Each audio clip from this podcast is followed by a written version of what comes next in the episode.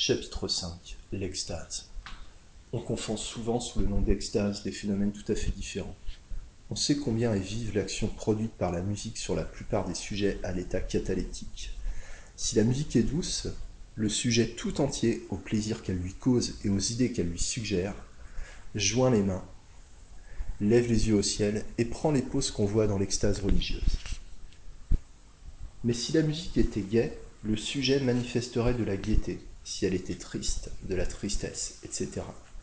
La pose représentée par la figure 4 et provoquée par l'air de la Marseillaise montre qu'il n'y a là qu'une mimique plus ou moins parfaite des sentiments que fait naître l'air joué.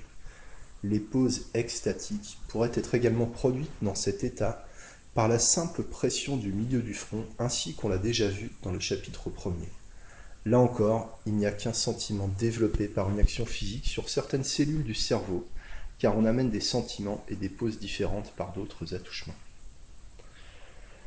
Quand l'hypnose est plus profonde, le magnétiseur peut provoquer les mêmes phénomènes par les mêmes procédés, musique et attouchement sur le crâne, avec plus d'intensité encore, car dans l'état cataleptique, le sujet est muet et se borne à exprimer ce qu'il ressent par des gestes, tandis que dans l'état de rapport et dans les suivants, il raconte les visions qu'il perçoit.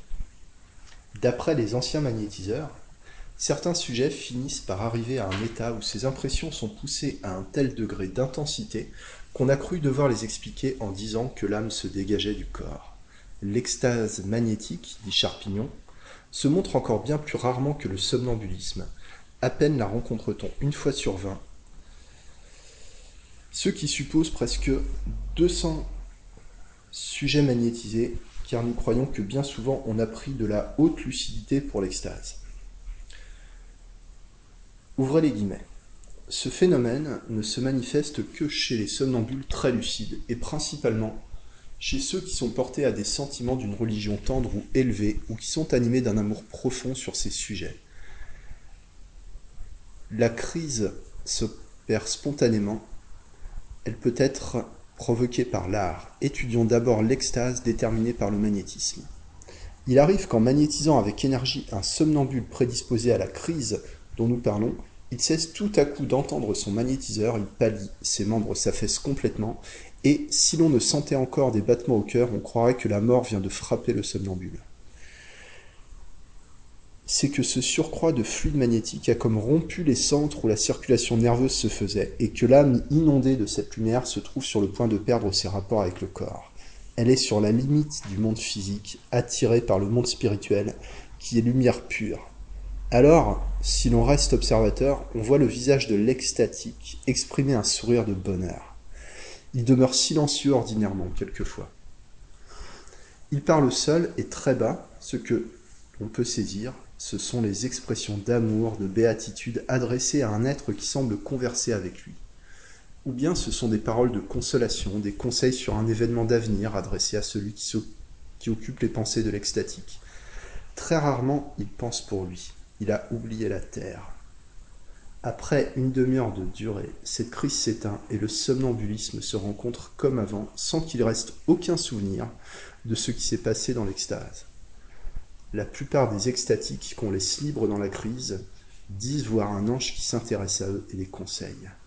Les extatiques qui ont ces visions célestes et ces tendances d'abnégation personnelle sont toujours des, des jeunes personnes dont l'âge n'a pas permis au souffle des passions de ternir la candeur de l'âme, ou des individus dont la vie est remplie de vertus. Quelle que soit d'ailleurs leur religion, le caractère mystique est le même. Amour, indifférence pour les affections terrestres, désir ardent du ciel, vision d'être spirituel. Cette assertion que nous répétons d'après Deleuze nous paraît fort contestable et demande pour être admise plus d'études comparatives en différents pays. Ce n'est guère que dans l'extase que l'on observe de ces vues à distance subites et sans qu'il existe aucun rapport entre les lieux et le sujet, ou de ces communications intimes des pensées. Ou bien encore qu'on le voit pris de la maladie d'un étranger en symptômes et en douleur, et le malade subitement soulagé. Parmi les extatiques religieux ou très affectueux, on en observe qui se font un bonheur de mettre à profit la faculté d'influence dont jouit tout somnambule lucide pour soutirer le principe morbide qui entretient une maladie dans une personne qu'ils ont prise en amitié. Ainsi, d'après eux, le malade ne sent plus ses souffrances. Ce soulagement continue plus ou moins longtemps et, si le rapport est souvent répété, la guérison a lieu. Tandis que l'extatique est pris de fièvre et de douleur, et les mêmes organes présentent chez lui les mêmes symptômes de maladie. Cette absorption de mots a lieu sans que l'on s'en doute. L'extatique est concentré. Il vous prend ordinairement la main comme d'amitié, et, pendant que vous le contemplez et que vous donnez cours à votre réflexion, il aspire volontairement le mal qui vous détruit. Fermez les guillemets. Ceux qui suivent la marche de la science moderne ont certainement été frappés du rapport entre les derniers faits que je viens de rapporter et les guérisons par transfert obtenues à l'hôpital de la Charité par le docteur Louis. Monsieur Louis détermine artificiellement, au moyen de passes avec un aimant sur le malade, une déséquilibration entre les états nerveux des deux individus mis en présence, de telle sorte que l'un, se trouvant pour ainsi dire rempli jusqu'au bord, se déverse dans l'autre.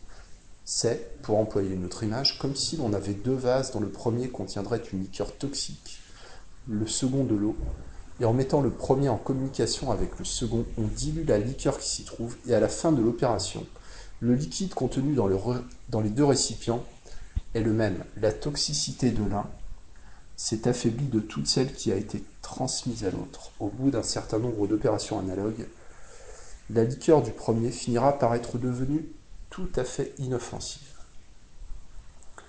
D'après cette manière de concevoir les choses, on pourrait arriver à, à peu près au même résultat en saturant le malade d'un fluide quelconque non morbide, soit avec des passes à la main, soit avec une machine électrique. C'est en effet ce qui se produit. Dans le transfert extatique, les choses paraissent ne pas se passer exactement de la même façon. J'emploie encore une comparaison à laquelle je prie le lecteur de ne pas attacher d'autre importance que celle d'un procédé mnémonique. Le vide se fait dans le corps de l'extatique par l'extériorisation de son fluide sous l'influence de causes morales ou physiques. Et alors, ce corps aspire le fluide du malade. On a vu, en effet, qu'à mesure que le sujet s'approfondissait dans l'hypnose, sa sensibilité ne se transportait plus au dehors. Voici maintenant comment certains somnambules expliquent eux-mêmes cette crise suprême de l'extase. Le docteur Chardel rapporte qu'un jour, ayant poussé très loin une somnambule, il lui récita, sur sa demande, une tragédie de Racine, et il le fit en exprimant avec émotion les sentiments suscités par le poète. La jeune femme qui l'écoutait s'exalta au point de tomber sans connaissance. Jamais privation de sentiments ne fut plus effrayante. Le corps avait toute la souplesse de la mort. Chaque membre que l'on soulevait retombait de son propre poids. La respiration s'était arrêtée. Le pouls et les battements du cœur ne se faisaient plus sentir. Les lèvres et les gencives se décolorèrent, et la peau, que la circulation n'animait plus, prit une teinte livide et jaunâtre. Chardel parvint à ranimer par des insufflations sa somnambule, qui, dès que la parole lui fut revenue, l'assura que, bien que la circulation sanguine fût revenue partout, la circulation nerveuse n'était pas n'était encore rétablie que dans la tête et la poitrine, en sorte qu'elle voyait son corps comme un objet étranger dont elle répugnait à se revêtir. Elle n'y consentit qu'en cédant à ma volonté, et me prévint que c'était ma vie spiritualisée, parenthèse, fluide magnétique, fermez la parenthèse, qui rétablissait chez elle la circulation nerveuse. Le docteur Charpignon avait une malade qui tombait spontanément en extase pendant la nuit et éprouvait des sensations analogues. Ouvrez les guillemets.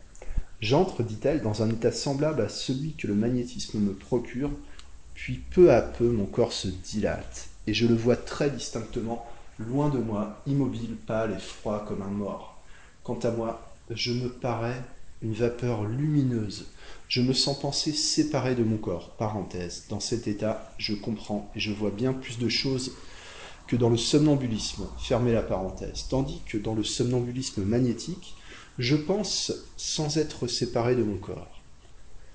Après quelques minutes, un quart d'heure au plus, cette vapeur se rapproche de plus en plus de mon corps. Je perds connaissance et l'extase a cessé. J'ai eu récemment l'occasion de pouvoir magnétiser très régulièrement une jeune femme qui était un sujet neuf et d'une sensibilité extrême.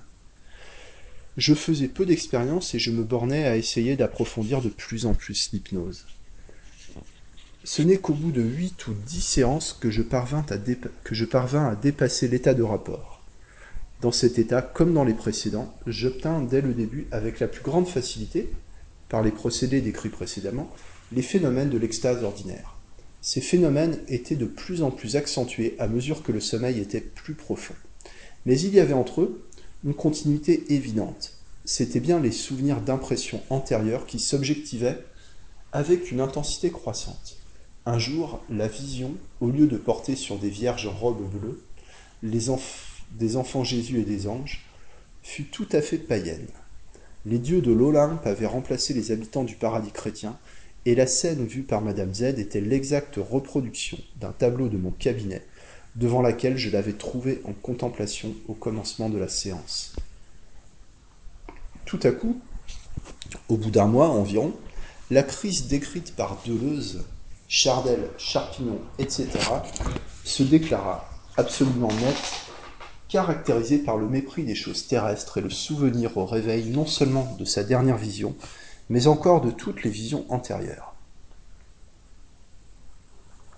Dès lors, les allures de Madame Z se modifièrent complètement. Elle, qui jusqu'alors admettait sans conteste mes explications, déclara que cette fois elle avait été réellement transportée hors de son corps, qu'elle ne s'était pas bornée à voir, comme dans les séances précédentes, des souvenirs matérialisés, mais que son âme avait été directement en communication avec l'Esprit de Dieu. Que du reste, ces choses-là ne pouvaient s'expliquer, et que c'étaient les profanés que d'en parler devant des gens qui refusaient d'y croire. Elle revint encore une fois chez moi. J'appris alors par son mari que, depuis sa dernière visite, elle était tombée plusieurs fois spontanément en extase, et que quand on la réveillait, elle se plaignait mélancoliquement d'être ramenée aux misères de la vie puis je ne la revis plus. J'appris également que depuis quelques jours, elle avait eu l'occasion de causer avec un spirit. Sont-ce ces conversations qui l'ont suggestionné C'est possible, mais ce n'est pas là mon impression. Ce qui reste acquis, c'est l'existence d'un état extatique particulier, décrit d'une façon presque identique par tous ceux qui ont eu l'occasion de l'observer.